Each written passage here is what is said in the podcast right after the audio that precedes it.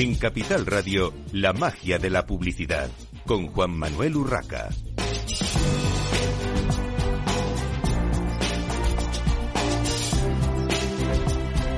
Bienvenidos un viernes más a la magia de la publicidad en Capital Radio. Les habla Juan Manuel Urraca.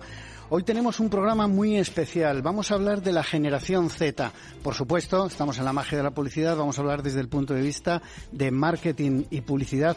Y para ello tenemos a un montón de responsables de marketing y o eh, comunicación, marketing digital, etcétera, de un montón de marcas que ahora eh, ellos se van a presentar. Pero antes quiero dar las gracias, como no, a Epsilon, nuestro patrocinador una vez más en este programa especial de Capital Radio, por su colaboración y por, eh, bueno, mm, información importante que que luego van a compartir con todos nosotros.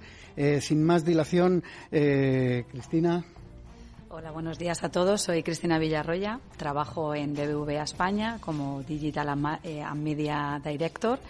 Y entre otras responsabilidades, pues soy responsable de toda la actividad de media, de estrategia digital, de data, medición, influencia y redes sociales. Buenos días, yo soy Nacho Martínez, soy el Digital Marketing Manager del Grupo Pascual y en nuestro equipo somos responsables de la ejecución y planificación estratégica de las diferentes actividades de las marcas, desde paid media, on media y first party data. Y vengo sobre todo en representación de Bifrutas, que es la marca más afín con la generación Z que tenemos en el grupo. Buenos días, eh, yo soy Elisa López Aguado, directora de comunicación de Civitatis, eh, la marca de distribución online líder de actividades turísticas por el mundo. Y con el equipo gestionamos la comunicación, relaciones públicas y sostenibilidad para siete mercados diferentes, entre ellos España, pero también con mucha presencia en México, en Colombia, en Francia, Italia. Y es un gusto estar aquí. Yo soy Margarita Baselga, soy la directora de marketing y comunicación de Aquaservice, es la empresa líder en la distribución de agua embotellada con dispensador. Tenemos un propósito que es hacer una industria más sostenible y mejorar el bienestar de las personas en su día a día con nuestro servicio. Y bueno, encantada de estar aquí y discutir sobre el reto que supone conectar con la generación Z. Yo soy Elena Fernández, soy la responsable de todas las activaciones digitales en Kellogg Iberia para todas nuestras marcas de cereales y también para Pringles. Me encargo de toda la parte de activaciones en entorno digital, contenido, influencia y es un gusto estar aquí con vosotros hoy. Yo soy Laura de Benito, soy PR Manager de, de Xiaomi España y, y, parte de mi trabajo es eh, todo lo relacionado con medios de comunicación, eventos, patrocinios y dentro del departamento de marketing nos encargamos de toda la planificación y activación de la estrategia de, todos nuestros lanzamientos y vengo sobre todo en representación de nuestra serie Redmi que es la que está más conectada con la generación Z. Hola, muy buenos días. Mi nombre es Mónica Puello. Soy la directora de Relaciones Externas de la División de Gran Consumo del Grupo L'Oréal en España y Portugal y también la directora de comunicación de la marca L'Oréal París, incluyendo toda la parte de social influence y advocacy, que es un poco lo que vengo a hablar hoy aquí. Mi nombre es Marc Carrillo, soy el director de servicios al cliente de Epsilon Technologies, consultora de marketing digital basada en eh, la inteligencia de datos eh, y hoy para hablar de generación Z. a mí me toca acá cerrar la ronda de todos estos grandes profesionales. Soy Sergio García, eh, director de estrategia de Epsilon Technologies. Un gusto estar aquí y empezar a debatir sobre un tema tan tan importante como es la nueva, las nuevas generaciones, ya no tan nuevas, eh, generación Z. Así que allá vamos. Bueno, la comunicación con esta joven generación eh, de, consumidores eh, tiene que ser especial. En esto prácticamente todas las marcas coincidís, todas las marcas coinciden. ¿Qué códigos de comunicación se usan más allá de los mensajes publicitarios? ¿Qué, modo de, acercarse a esta generación eh, a nivel de comunicación estáis usando desde vuestras marcas? Pues eh, totalmente de acuerdo que los códigos han, cambiado drásticamente, sobre todo porque el modelo de comunicación antiguamente era un modelo más eh, jerarquizado, por así decirlo, o sea, más top to, down. Desde pues, las marcas lanzábamos nuestros mensajes y ahí los consumidores lo recibían un poco como, como les parecía. Hoy en día la comunicación es transversal totalmente y a eso toda la potencia que las redes sociales nos han dado en facilitar esa comunicación transversal y en explicar nuestros productos, nuestros servicios, nuestros beneficios, de forma que no solamente digamos lo que hacemos, sino que recojamos también eh, pues comentarios, interacciones, si gusta, si no gusta, pues yo creo que ha sido eh, totalmente clave en, esta evolución. Al hilo un poco de lo que comenta Mónica, es que la comunicación hoy en día es hiperpersonalizada. O sea, antes era un mensaje masivo, a todo el mundo más o menos era el mismo mensaje. Ahora tenemos que tener en cuenta eh, muchas cosas, desde el código de comunicación hasta formalmente cómo lo van a consumir. Si lo van a consumir desde un móvil, si van a tener un tiempo de dos, tres segundos, no puedes tener la misma eh, mensaje que puedes tener en otros medios que el consumo a lo mejor es más pasivo o más eh, pausado, ¿no? Entonces tenemos que tener en cuenta muchísimas cosas, ¿no? Que atraer la, atención de, cualquier persona en dos, tres segundos es un reto inmenso para las marcas, ¿no? Para el recuerdo, para la atracción. Eh, es, es, realmente retante para las marcas estos nuevos medios que, que, no hacen un consumo pausado de él, sino como snack, ¿no? Entre trocitos y con, un tiempo muy limitado.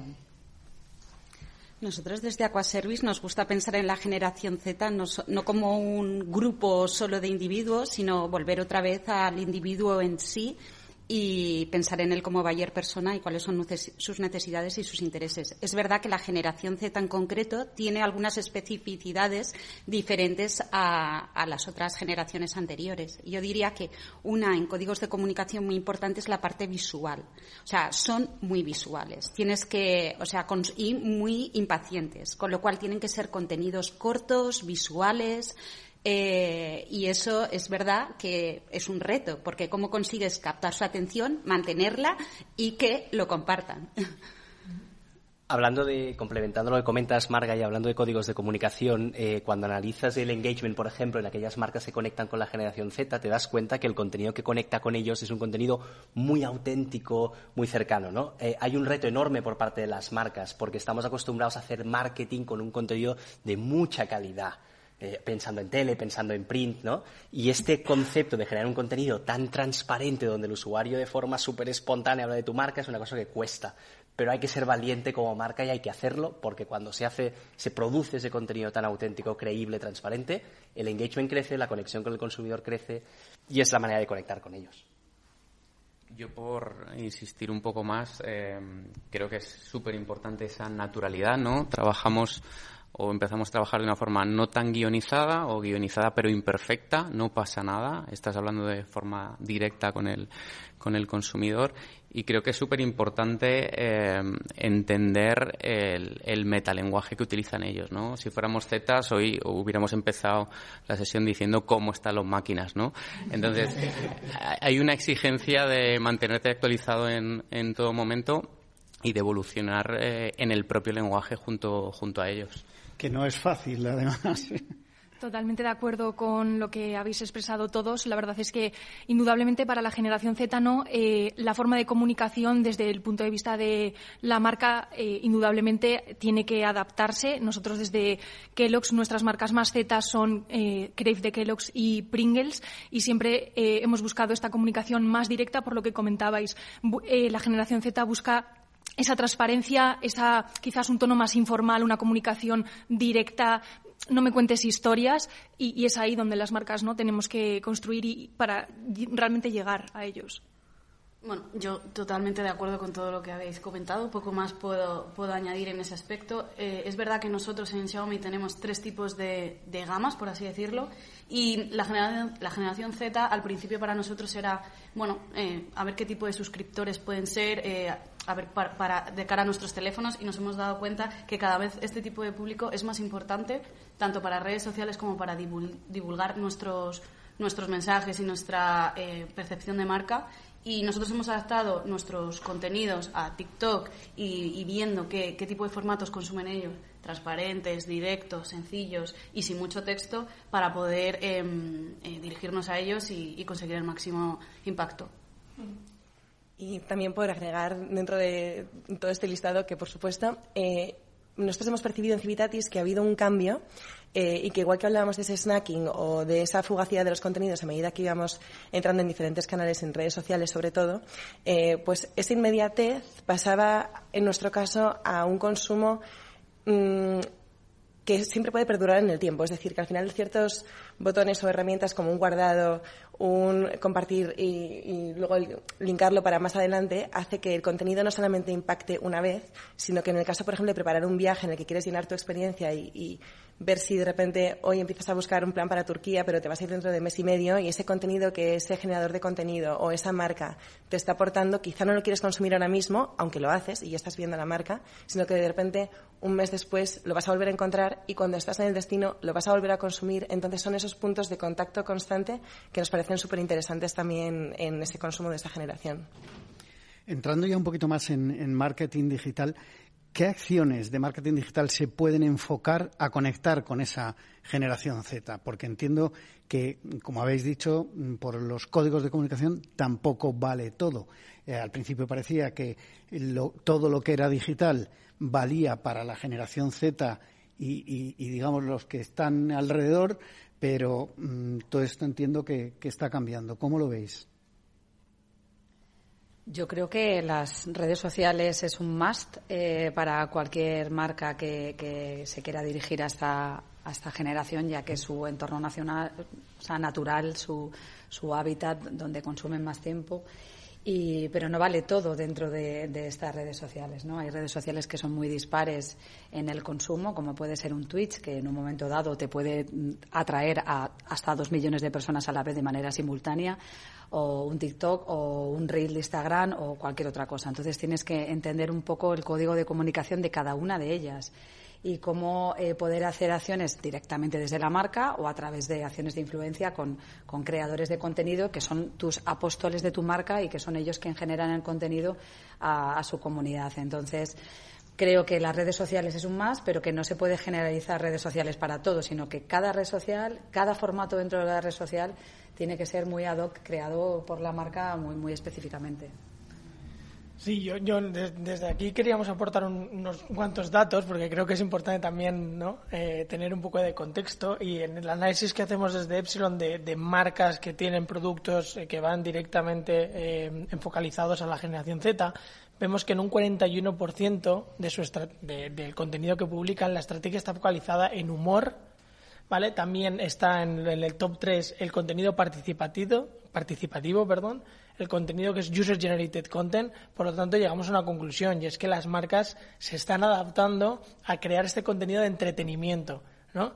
Y he hecho mano del otro estudio que hemos hecho desde Epsilon, que en un 76% de, es un declarativo, unas encuestas, en un 76% los usuarios de generación Z declaraban que utilizaban las redes sociales primordialmente para el entretenimiento, la investigación y la búsqueda de información. Entonces, creo que, que aquí estamos llegando a un momento en que, en que lo que comentaba Elisa antes es muy cierto, que es un contenido que no solo le entretiene ahora, snackable content, sino que también puede perdurar en el tiempo porque lo puedo consumir cuando quiera porque lo tengo guardado en mi perfil, pero no sé cómo lo veis vosotros desde ese punto de vista de las marcas. Si también estáis invirtiendo recursos en entretener a vuestros consumidores, ya no tanto en venderles.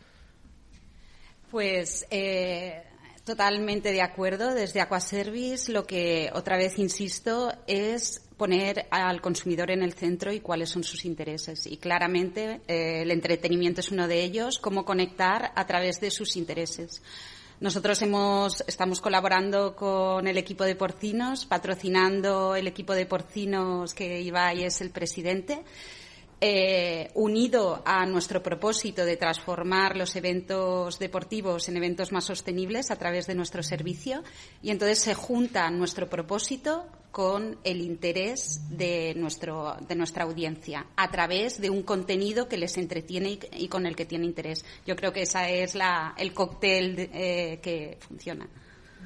Justo, nosotros, por ejemplo, en Kellogg's, el mensaje publicitario que hemos lanzado en medios tradicionales, un gran día comienza en el desayuno, indudablemente lo hemos adaptado a nuestras marcas y, por ejemplo, como os comentaba, para Crave, hemos traducido ese mensaje en el sabor de locos y estamos trabajando campañas también entrando en gaming y llevándonos ese sabor de locos a un territorio que indudablemente le interesa a la generación Z y lo trabajamos a, través de torneos en Twitch, eh, metiéndonos en Fortnite. Entonces, indudablemente no, no solo tienes que ser relevante, sino que tienes que formar parte, ¿no? Meterte en el evento y ayudar a construir ese entretenimiento y ese contenido que realmente sea interesante y relevante para esta generación. Em, Totalmente de acuerdo. por parte de Xiaomi, como os comentaba antes, nosotros tenemos tres gamas de producto. Una de ellas es Redmi Note 12 y, bueno, Redmi Note. Entonces, para esto hicimos una investigación interna, la tengo aquí, em, para ver qué tipo de, contenido eh, consumía más la generación Z y nos salía que el 43% consumía más YouTube, el 35% Twitch y luego ya era Instagram, Twitter y, TikTok. Entonces, em, en noviembre del año pasado eh, se nos propuso la, posibilidad de poder patrocinar la Kings League como has dicho, eh, por los porcinos. Entonces, nosotros somos eh, orgullosos patrocinadores, uno de ellos, de la Kings League, que nos, nos ha generado muy buena interacción con esa generación Z. De hecho, tengo aquí un dato que es que ha aumentado un 70% la, la, la, que, ellos hayan hecho que, puedan recomendar nuestra marca y eso al final nos genera una interacción con ellos brutal y, que nos, nos, permite poder seguir eh, generando contenidos ad hoc para ellos. Yo también añadiría, y también pues desde el punto de vista del sector de, la belleza y del grupo L'Oreal, que al final el contenido de belleza, y especialmente durante, tras la pandemia y durante la pandemia, hubo una explosión brutal de todo lo que era pues eh, las rutinas, los tips, también mm, los ingredientes. Hoy, es increíble lo que nuestra generación Z conoce acerca de la tipología de, ingredientes y la formulación de nuestros productos. Entonces, más allá del contenido de entretenimiento, que obviamente en las plataformas sociales es de obligado precisamente para conseguir esa conexión y esa interacción. Nosotros hemos acuñado también otra nueva tipología de contenido que hemos llamado edutainment, que es la combinación entre la parte educacional, porque es algo que realmente eh, les gusta compartir a los consumidores de, belleza, junto con la parte de entretenimiento. Y en esa parte de educación, por ejemplo, sí que destacaría, pues mm, fuimos los primeros, L'Oréal París creó el primer canal de TikTok de una dermatóloga que colabora con, nosotros en, en la marca y es increíble pues el interés que tiene la gente en conocer esa formulación, que hay más allá, toda la parte científica y, de, de producto. O sea que también eso es importante. Yo la verdad es que escuchándoos a todos eh, me, reafirma un pensamiento que traía, que es que hemos eh, pasado eh, de un mundo en el que al principio valía con contar cosas o estar en algún sitio y poner el producto a una forma de comunicar en la que creo que tienes que estar, eligiendo el territorio que te interesa a ti y a tu audiencia, hacer solo estar no vale, tienes que co-crear, participar, movilizar tú y luego contarlo. Necesitas esos tres requisitos realmente para, para ser efectivo y, conectar con la audiencia. Por lo que habéis comentado y como precisamente Epsilon traía unos datos del tema de la, de la Kings League, de, de ese impacto eh, de la Kings League en esta generación Z, eh, le voy a pedir a Mark que, nos cuente eh, brevemente, pero creo que son datos importantes.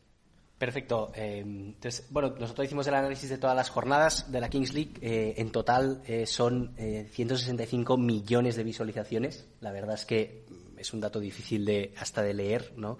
hemos hecho unas comparativas incluso con las visualizaciones que tenía en la televisión un clásico o el Mundial de Qatar. Y, por ejemplo, para daros un dato, las views de la Kings League son un 20% menos que un clásico un 40% menos que, el Mundial de Qatar, ¿no? Por lo tanto, estamos hablando de un ecosistema que tiene muchísimo impacto, donde además de media en cada jornada ha habido 13 millones de visualizaciones, es una barbaridad la capacidad de retención que ha tenido, ¿no? En unos streams de, larguísima duración.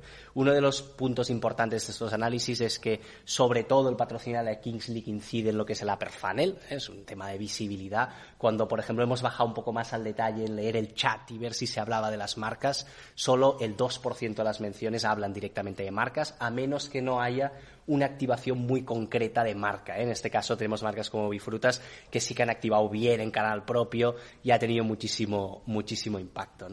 Eh, también aquí hay un punto muy interesante. En las activaciones de marcas centraban el esfuerzo en Instagram, mientras que si analizabas el engagement real de la Kings TikTok era la red que tuvo más engagement. Entonces ahí veíamos otra vez, una vez más, que vamos un poco tarde, ¿no? Desde las marcas, porque el paid media, desde el punto de vista de content, se estaba dedicando a Insta, cuando los presidentes y la propia Kings, donde había la interacción, era en TikTok, ¿no?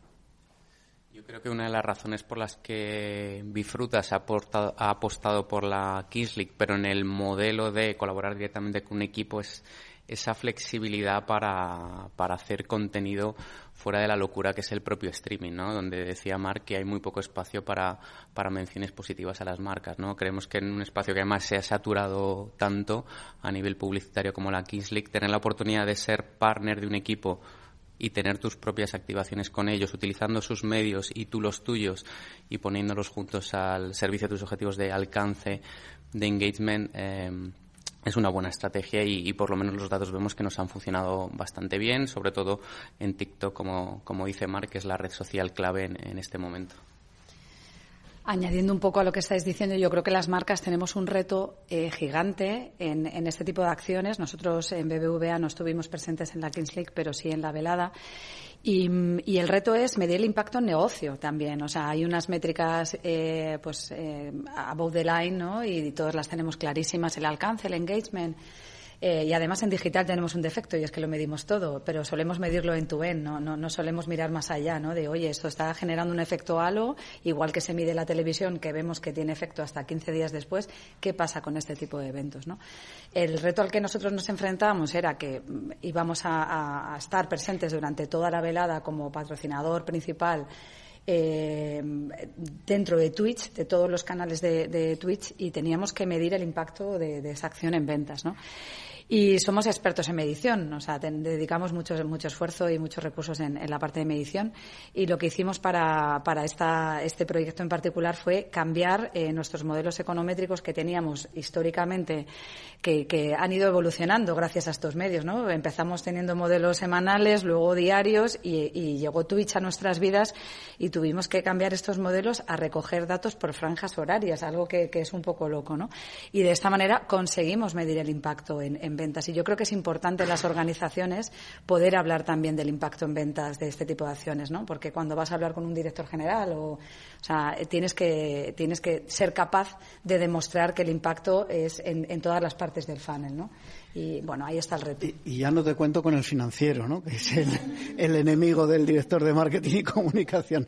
Laura que ha dicho Cristina. Nosotros en, Xiaomi, como en todos vosotros aquí también, nosotros no hacemos un patrocinio porque sí, sin más, de hacer inversión eh, de dinero y, nos olvidamos, sino que queríamos también que si patrocinábamos la Kings League o ser uno de los patrocinadores, tener también eh, nuestras propias activaciones.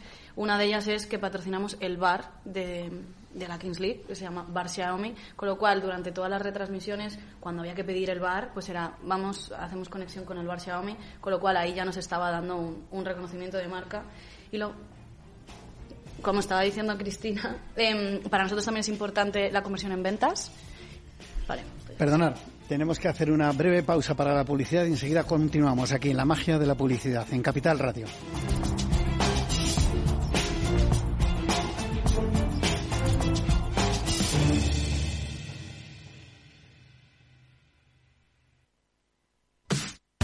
Los viernes en Capital Radio te proponemos descubrir y comprender las estrategias de empresas con éxito que servirán de inspiración y ejemplo para la tuya. Escucha Metaempresas, un programa presentado por Andrés Arenas con la presencia y los consejos de expertos en distintas áreas y profesores de reconocida trayectoria. Todos los viernes a las siete y media de la tarde, Metaempresas, Capital Radio.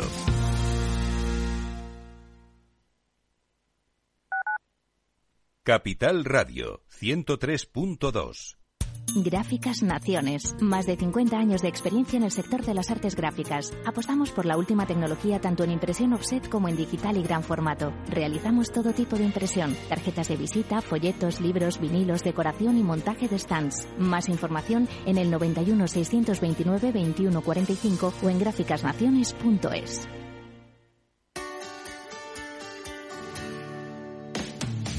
Todos los viernes a la una de la tarde en Capital Radio tienes una cita con Humanos en la Oficina, el programa de radio más divertido y de mayor influencia en el mundo del capital humano, donde las empresas y organizaciones dan voz al talento que trabaja día a día en la oficina. Un formato pionero creado por el galardonado speaker internacional Miguel Ángel Pérez Laguna.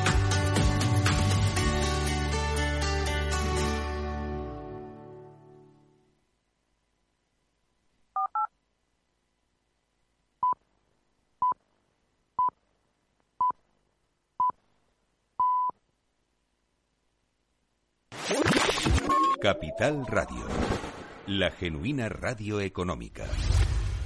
Siente la economía.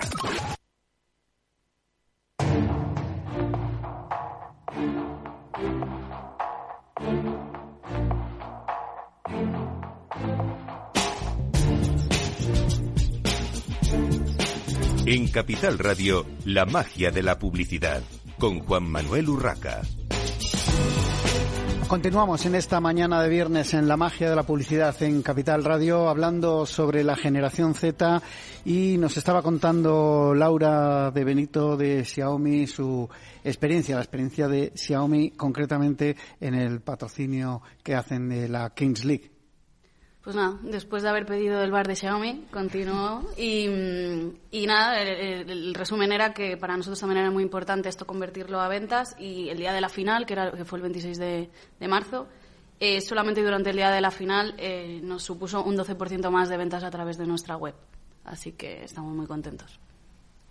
Eh, nosotros en Aquaservice, cuando nos planteamos el patrocinio, eh, decidimos hacerlo patrocinando un equipo porcinos, ayudándoles a hidratarse de forma más sostenible, pero sobre todo también buscando una prescripción a través de ellos, una prescripción auténtica, que la generación Z todavía es más importante. Entonces, que Ibai cuente, les cuente que tiene Aquaservice en su casa, los beneficios de Aquaservice, no es lo mismo que lo contemos nosotros la marca, sino que una persona que lo vive, lo, le gusta y lo transmite con toda esa naturalidad y esa pasión de ser un propio usuario, ¿no? Bueno, cambiando un poquito de tema y hablando de algo que cada vez tiene más importancia o cada vez las marcas le dais más importancia, que es la experiencia del, consumidor, ¿cómo se puede aplicar y sobre todo medir en este target que, eh, como vemos, cada vez es más digital? ¿Qué, se puede hacer eh, con ellos? Eh, Cristina. Pues yo creo que, que, el consumidor viva una experiencia positiva contigo eh, puede que se convierta en, apóstol de tu marca, en, que sea creador de contenido natural de tu marca y que amplifique tu mensaje. Pero es verdad que si la experiencia no es positiva, hay una delgada línea en, una queja y en saber gestionar esa posible crisis o, queja en, en, otras redes sociales, en esa parte de atención al cliente. Que, que, realmente es, es, otro reto adicional a las marcas, ¿no? Tener que estar muy ágil a cualquier cosa que pase eh, pues 24 horas al día, 7 días a la semana. Las cosas no, no, suelen pasar en horario de oficina de lunes a viernes, ¿no? Así que yo creo que tenemos que estar preparados tanto para, para la parte positiva como para cualquier gestión de crisis que en redes sociales sabéis que, bueno, pues igual que hay cosas que son eh, súper de moda en un día, al día siguiente desaparecen, pero hay que saber gestionar ese día, ¿no? Yo por eh, continuar con las palabras de Cristina, que estoy de acuerdo en la potencia que tiene el crear apóstoles de nuestras marcas, en el mundo de la belleza, al final, eso es eh, relativamente más sencillo en el sentido de que primero prácticamente leí hace poco que seis de cada diez jóvenes de la generación Z se sienten influencers. Y yo creo que en todos, de cierta medida, que utilizamos redes sociales, tenemos influencia.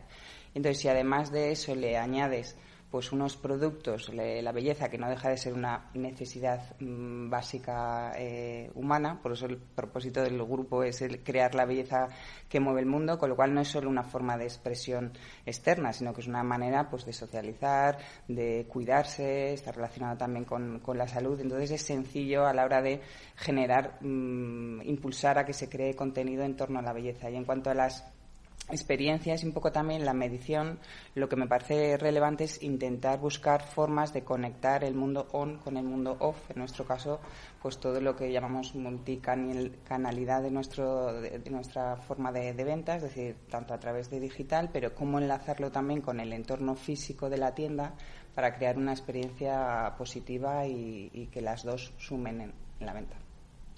De hecho, em, hablando de este concepto ¿eh? del on y el off, nosotros lo que vemos cuando hablamos además con muchas marcas es que hay un poco un falso mito de que la generación Z está excesivamente digitalizada, que no sale a la calle, ¿no? Y esto no es así. Eh, la, Kings League, y no, no quiero extenderme mucho con la Kings League, pero eh, fijaos que reventó el Camp Nou y, dentro del campo y fuera del campo, ¿no?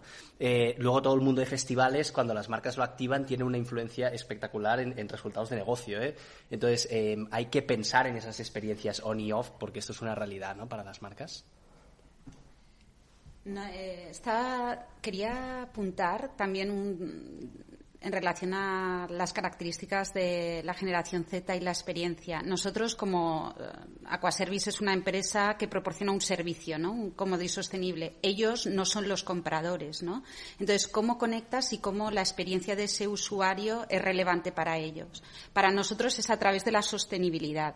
Y una característica muy importante de la generación Z es que es una generación comprometida, comprometida con la sostenibilidad, con el voluntariado. Quieren hacer una diferencia y tener un impacto positivo. Entonces, para nosotros esa experiencia de un servicio no solo cómodo, sino sostenible, nos permite conectar con ellos de una forma mm, más relevante.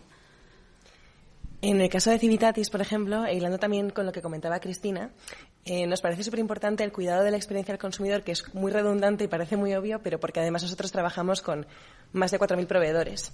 Entonces, en el momento en que uno tiene que estar seleccionando, curando y validando el servicio que un tercero te da, que la marca siga estando presente, aunque tú eres un proveedor más dentro de luego lo que ese proveedor trabaja, ¿no? Y que esa huella de Civitatis esté presente y sientan que de verdad lo han contratado contigo y que llenan el viaje con Civitatis y no con otro proveedor, pues es súper relevante.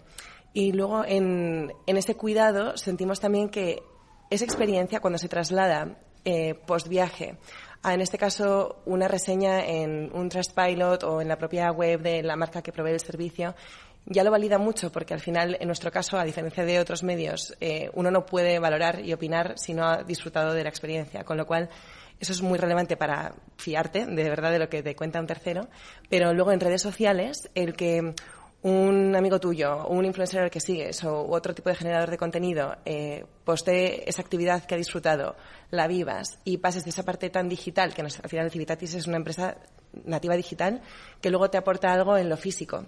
Con lo cual, tener a ese em, usuario pendiente de ti que lo vea y diga, no solamente me estoy fiando de que mi experiencia va a ser cuidada por la marca, sino que un tercero me la está mostrando y veo que lo que me dicen es igual que lo que voy a vivir. Entonces, ese círculo completo nos parece tan importante que, vamos, nos centramos muchísimo en los proveedores porque son un, un aliado clave para que todo esto se cumpla, ¿no? Totalmente. Al hilo, Marc, de lo que comentabas sobre las activaciones en festivales, nosotros precisamente estamos activando con Pringles en festivales y buscamos ¿no? que la marca eh, no solo esté presente, por supuesto, en la activación física del festival, ¿no? en ese momento de disfrute no con tu audiencia, sino que también nos lo llevamos al terreno de lo digital, en esos canales ¿no? que trabaja, que en donde está nuestra audiencia, buscando, pues como hablamos todos, esa prescripción, trabajamos con influencia y buscando esa comunicación directa en TikTok, en Instagram, en estos canales en los que tenemos que estar presentes para dar visibilidad más allá ¿no? de lo físico, conectándolo con el mundo online. Sí, y solo para aportar aquí, eh, no sé cuántos años llevamos hablando de la omnicanalidad. ¿no? Ese gran término que todo el mundo habla. Yo creo que la generación Z lo que nos está ejemplificando es que realmente lo que en el mundo de marketing llevamos hablando desde hace cinco o seis años, los siete, de la omnicanalidad, ahora esta generación realmente lo está apreciando. Porque realmente tienes que hacer ese balance perfecto entre tu presencia digital y tu presencia online. Porque una sin la otra, está claro que no conviven. Bueno, no podemos eh, salir de aquí, como suele decir, sin hablar de algo tan importante como las redes sociales desde vuestro punto de vista. ¿Cuáles funcionan, cuáles no? ¿En cuáles estáis haciendo más eh, hincapié? Y aprovecho para hacer una pregunta que sé que es genérica, pero ¿hay que estar en todas? Hablando, por supuesto, de este foco generación Z? Pues eh, yo diría que depende de para qué, ¿no? Eh, creo que podríamos distinguir tres objetivos, uno más de awareness o alcance, otro más relacionado con el engagement y la interacción con los consumidores y otro más con el performance o, el tráfico, un objetivo más eh, low funnel, ¿no? para nosotros, desde el punto de vista de, de Bifrutas. Es verdad que esta gran tendencia de vídeo vertical, que es TikTok, a quien le siguió Reels y luego Shorts, que no sé si alguien tiene algún feedback de Shorts, pero nosotros estamos un poco despistados todavía, ¿vale? Eh, yo creo que esta tendencia de vídeo vertical donde se ha recuperado cierta viralidad, donde el algoritmo ha vuelto a, premiar orgánicamente alcances muy altos, sí que te puede ayudar perfectamente a cumplir objetivos de, awareness y de alcance. Em, sin embargo, estamos viendo que más para interacción y engagement, estas redes sociales es eh, es muy difícil que el usuario deje de consumir el vídeo. Estamos viendo de otras métricas de engagement, no tanto el like o el comentario, sino más un guardado o un compartido, que son mucho más valiosas, y sobre todo el VCR. ¿no? Nosotros miramos la, duración de, la reproducción del contenido, con lo cual para más eh, tema de engagement e interacción, para nosotros Twitter, aunque está sufriendo mucho, y en el caso de Bifrutas, sigue siendo súper interesante. Construimos una comunidad eh, muy abierta, muy natural, muy extrovertida, que entraba al baiteo de nuestro community manager y para esa parte Twitter no sigue funcionando, no sé si será el caso de, de otras marcas. Y luego es verdad que ya para la parte de más de performance creo que seguimos tirando un poco de los formatos más clásicos de, de Instagram y aquí ya con Z sí que Facebook lo tenemos eh, súper abandonado. Por parte de Xiaomi, como comentaba antes, en, el estudio que hicimos para ver en qué tipo de plataformas estaba esta generación Z, que estamos hablando de gente de entre 18 y 34 años más o menos, eh, como comentaba antes, lo primero que nos, salió era que utilizan YouTube, Twitch, Instagram, TikTok. Eh, entonces, la pregunta que decías que sé que estar en todas, yo creo que depende del público al que vas eh, obviamente, si sale en el último eh, escalón Twitter y Facebook, obviamente en esas no hace falta tener que estar dedicadas a ellos, me refiero, a la generación Z. Y como decías tú, Nacho, a nosotros nos sabía también que un 60% de esta generación Z consume vídeo, con lo cual todos nuestros contenidos eh, están enfocados al vídeo, vertical, directo y, que, que, vamos, que, que hable muy de tú a tú con, este tipo de audiencia. Yo aquí tengo una duda porque hemos, acaba de mencionar Laura generación Z hasta 35. Nosotros Z miramos eh, 13-25.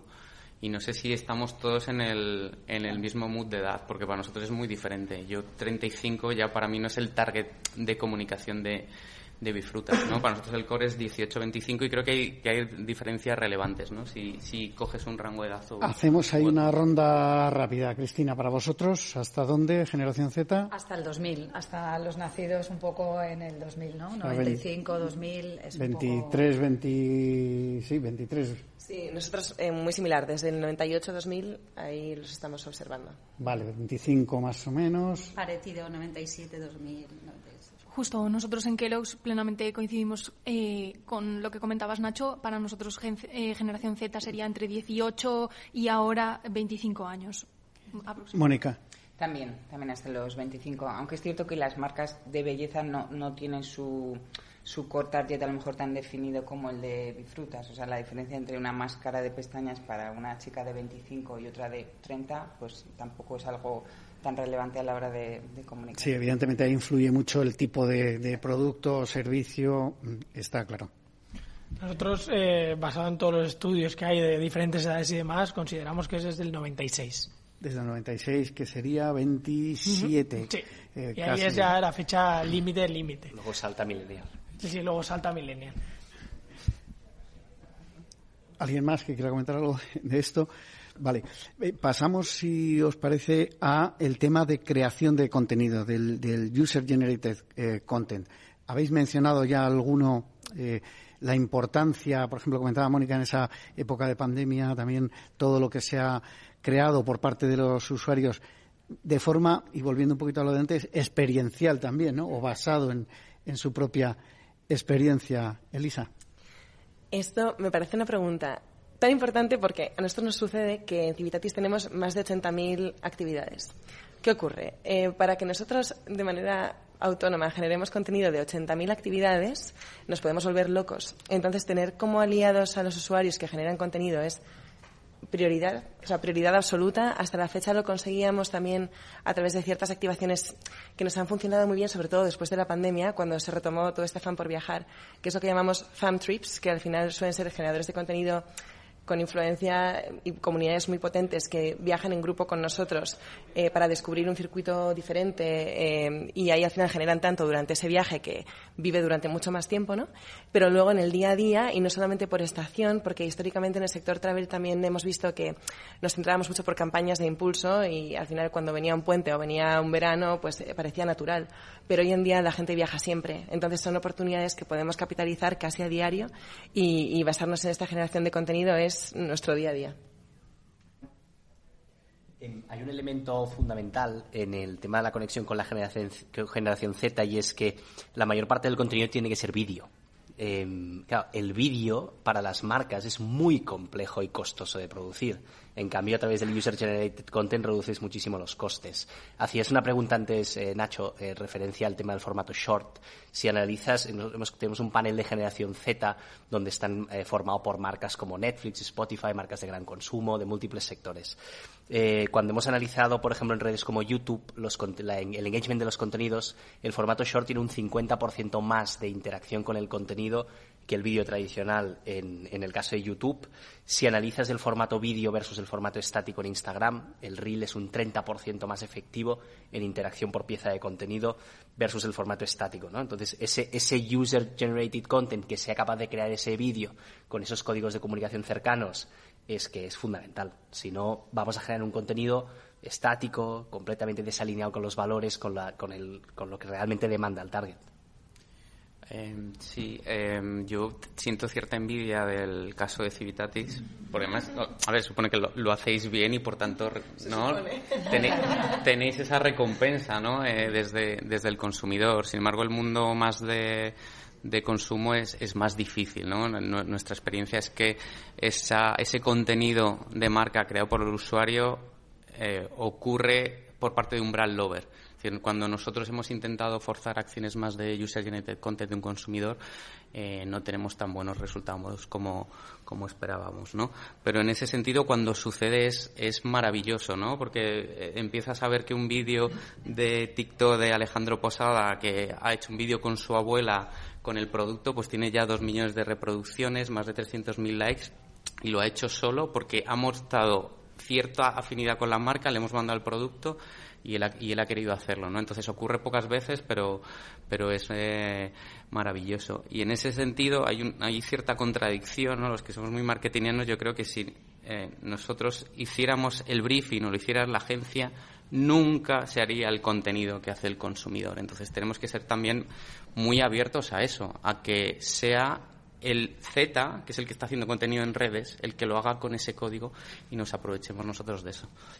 Sí, yo precisamente al hilo de todos los retos que está suponiendo eh, toda la parte tanto de eh, promover esa creación de contenido por parte de, la marca versus la creación de contenido por parte de los eh, influencers o precisamente creadores de contenido, me parece interesante destacar toda la creación de una nueva de un nuevo perfil a nivel profesional dentro de las empresas, como es en, el caso del Grupo L'Oreal, con un eh, nueva área de desarrollo que es todo lo que llamamos advocacy, con perfiles mucho más especialistas en solamente cómo generar contenido a través de influencers, porque hay toda una parte de tanto de un punto de vista estratégico de cómo elegir por los diferentes tiers que llamamos en nuestra pirámide de influencia, desde los que tienen mayor número de seguidores hasta la parte baja que llamamos con todos los eh, consumidores que también generan contenido, cuáles son las palancas que activamos para todos esos grupos qué contenido deben hacer, toda la parte de cómo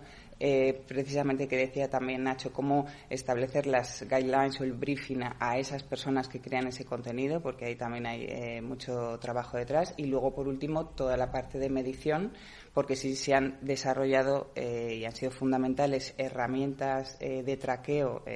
nosotros tenemos a nivel mundial una de, ellas, que es Tracker, con el fin de precisamente gestionar y ver que lo que se está invirtiendo en ese advocacy está, está totalmente dando sus eh, resultados en views, en engagement, en muchas métricas. O sea que se ha creado en la comunicación, bueno, entre la comunicación y el marketing, una nueva área profesional que es esta área de social influence o de advocacy, que realmente es súper eh, retante y súper interesante. Y que os tiene que dar mucho trabajo, supongo, por toda la parte esa de, medición que comentabas. No, yo quería hilar un poco estas respuestas con, con la pregunta anterior y es que ha habido redes sociales en las que nos hemos sentido muy cómodos y hemos trabajado durante muchos años y yo creo que ha habido una revolución con TikTok y con Twitch de dos plataformas a las que las marcas todavía tenemos una curva de aprendizaje con ellas, todavía estamos aprendiendo eh, el contenido dentro de esa plataforma específicamente cómo tiene que ser. O sea, tú puedes controlar un contenido encapsulado, pero de repente un directo, eh, cómo está tu marca en directo, aunque tú le hayas hecho un briefing estupendo, hay un factor de riesgo que tienes que, sopesar y que tienes que ser capaz de, llevar a cabo, ¿no? Así que hilando un poco las dos preguntas, eso, ¿no? Y luego a nivel de plataformas, me hace gracia que digamos, eh, la generación Z, Facebook, no, Facebook es de abuelos ya, esto nada. Pues yo trabajo en Aprendemos Juntos y además eh, tengo una visión global. Y de repente te encuentras que en Perú, en México, en Colombia y en Argentina, Facebook eh, lo consumen los jóvenes. Entonces, eh, nuestro nivel de madurez de unas plataformas no es el mismo en todo el mundo. Entonces no se puede estigmatizar muchas veces las plataformas porque te encuentras que esa misma plataforma en otro territorio está siendo súper consumida ¿no? por, por jóvenes justo es que literalmente al hilo de, lo que comentabas, el factor no imprevisibilidad, el nosotros nos hemos lanzado a los in real life en Twitch e indudablemente no digamos que vas como un poco, como decías, ¿no? Que a pesar de eh, que tú por tu lado con briefes a los creadores de contenido y demás, siempre te genera y te queda como esa duda de, bueno, a ver, a ver cómo va, ¿no? Porque es en directo y ya no hay vuelta atrás, que es lo que comentabas de frente a los contenidos editados, encapsulados, donde, oye, pues cortas aquí, no hay ningún problema. En directo se ha emitido y pa'lante.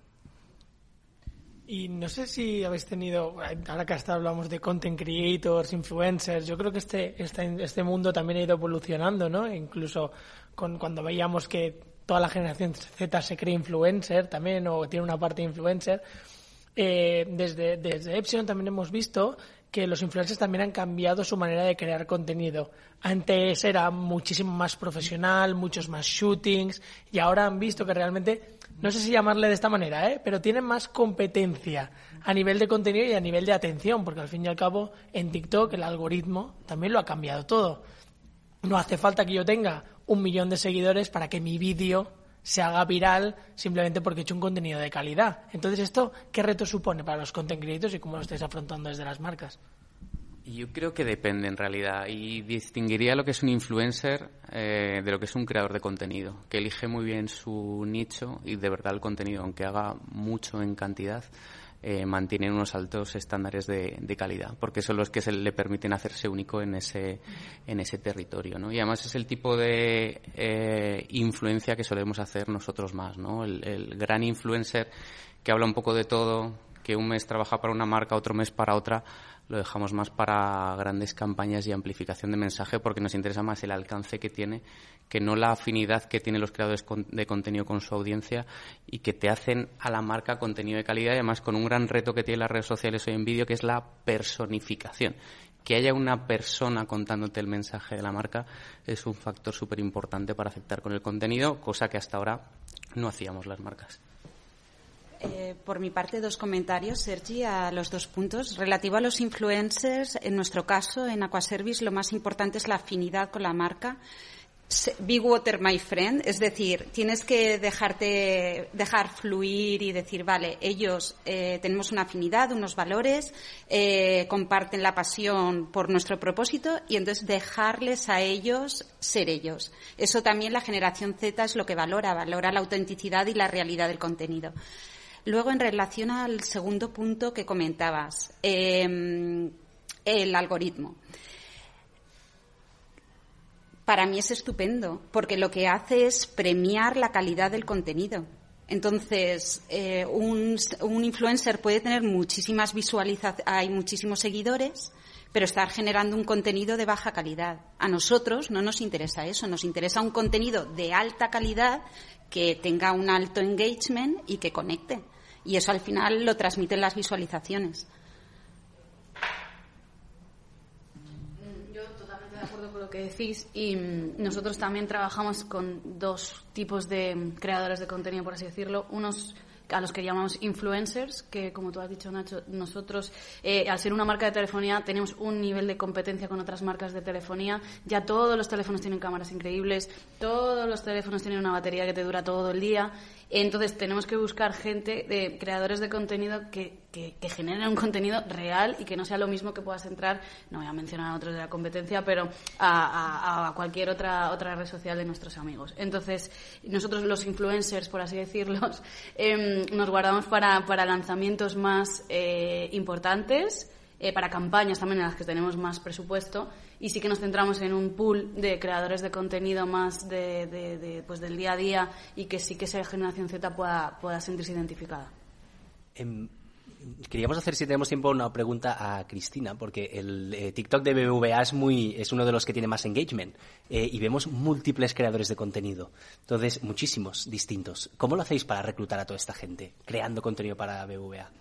Pues eh, justo ese proyecto es un proyecto global de comunicación. Yo no estoy dentro, o sea, no, tengo menos conocimiento que otros de mis compañeros, pero os aseguro que es un reto, ¿no? Cuando estáis hablando de, humor, el humor y la banca no se suelen llevar muy bien, o sea, así como, como mezcla, ¿no? Porque nuestros consumidores eh, por supuesto que aceptan el humor, pero hay temas de banca que son, son complicados.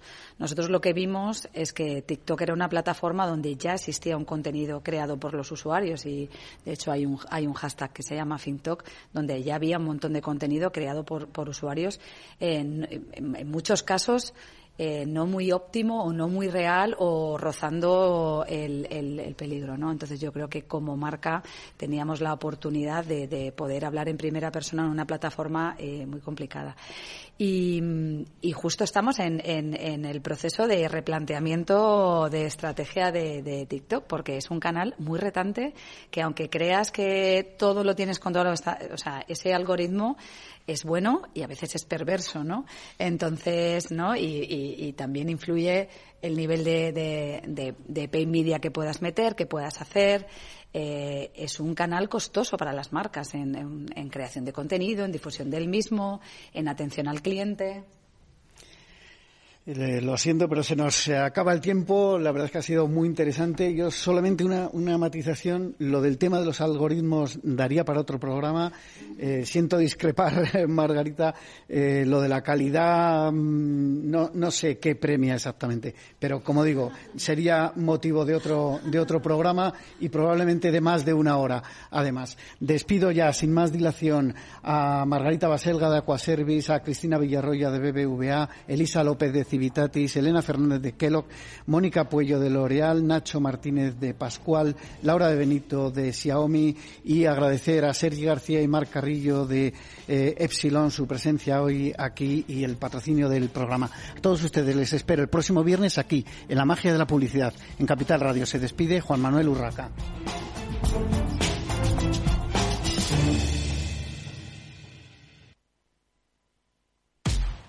En abril Aguas Novi. El cambio climático lo ha cambiado todo y los riesgos son más y más imprevistos, como las sequías o el pedrisco. Por eso necesitas un buen seguro agrario que garantice tu tranquilidad. Y ahora es el momento de contratar tu seguro de herbáceos. Agroseguro. Trabaja sobre seguro. Capital Radio, Madrid, 103.2. Hornos San Onofre. Somos pasteleros y eso nos gusta. Utilizamos materias primas que nos hacen disfrutar y elaboramos todos nuestros productos de forma artesanal, sin sucedáneos, ni margarinas, ni grasas trans. Sabemos que las cosas buenas son importantes. Con el hashtag buscamos gente dulce. Hornos San Onofre, calle San Onofre 3, teléfono 91 532 9060, www.pasteleriasanonofre.com. Disfruta de la mejor cocina gallega en Montes de Galicia. Todo un clásico moderno en el barrio de Salamanca. Disfruta de la variada dieta atlántica, de las mejores carnes y pescados tratados con respeto y transparencia y regados con una de las mejores bodegas de la zona. En grupo, en familia o en pareja, Montes de Galicia te ofrece el espacio perfecto en cada ocasión.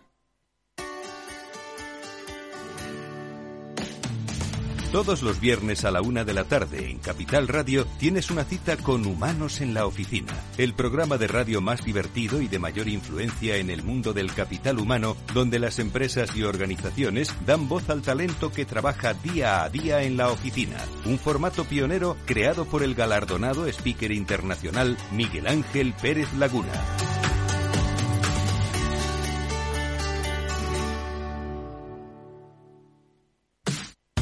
Los viernes en Capital Radio te proponemos descubrir y comprender las estrategias de empresas con éxito que servirán de inspiración y ejemplo para la tuya. Escucha Metaempresas, un programa presentado por Andrés Arenas con la presencia y los consejos de expertos en distintas áreas y profesores de reconocida trayectoria. Todos los viernes a las siete y media de la tarde, Metaempresas, Capital Radio.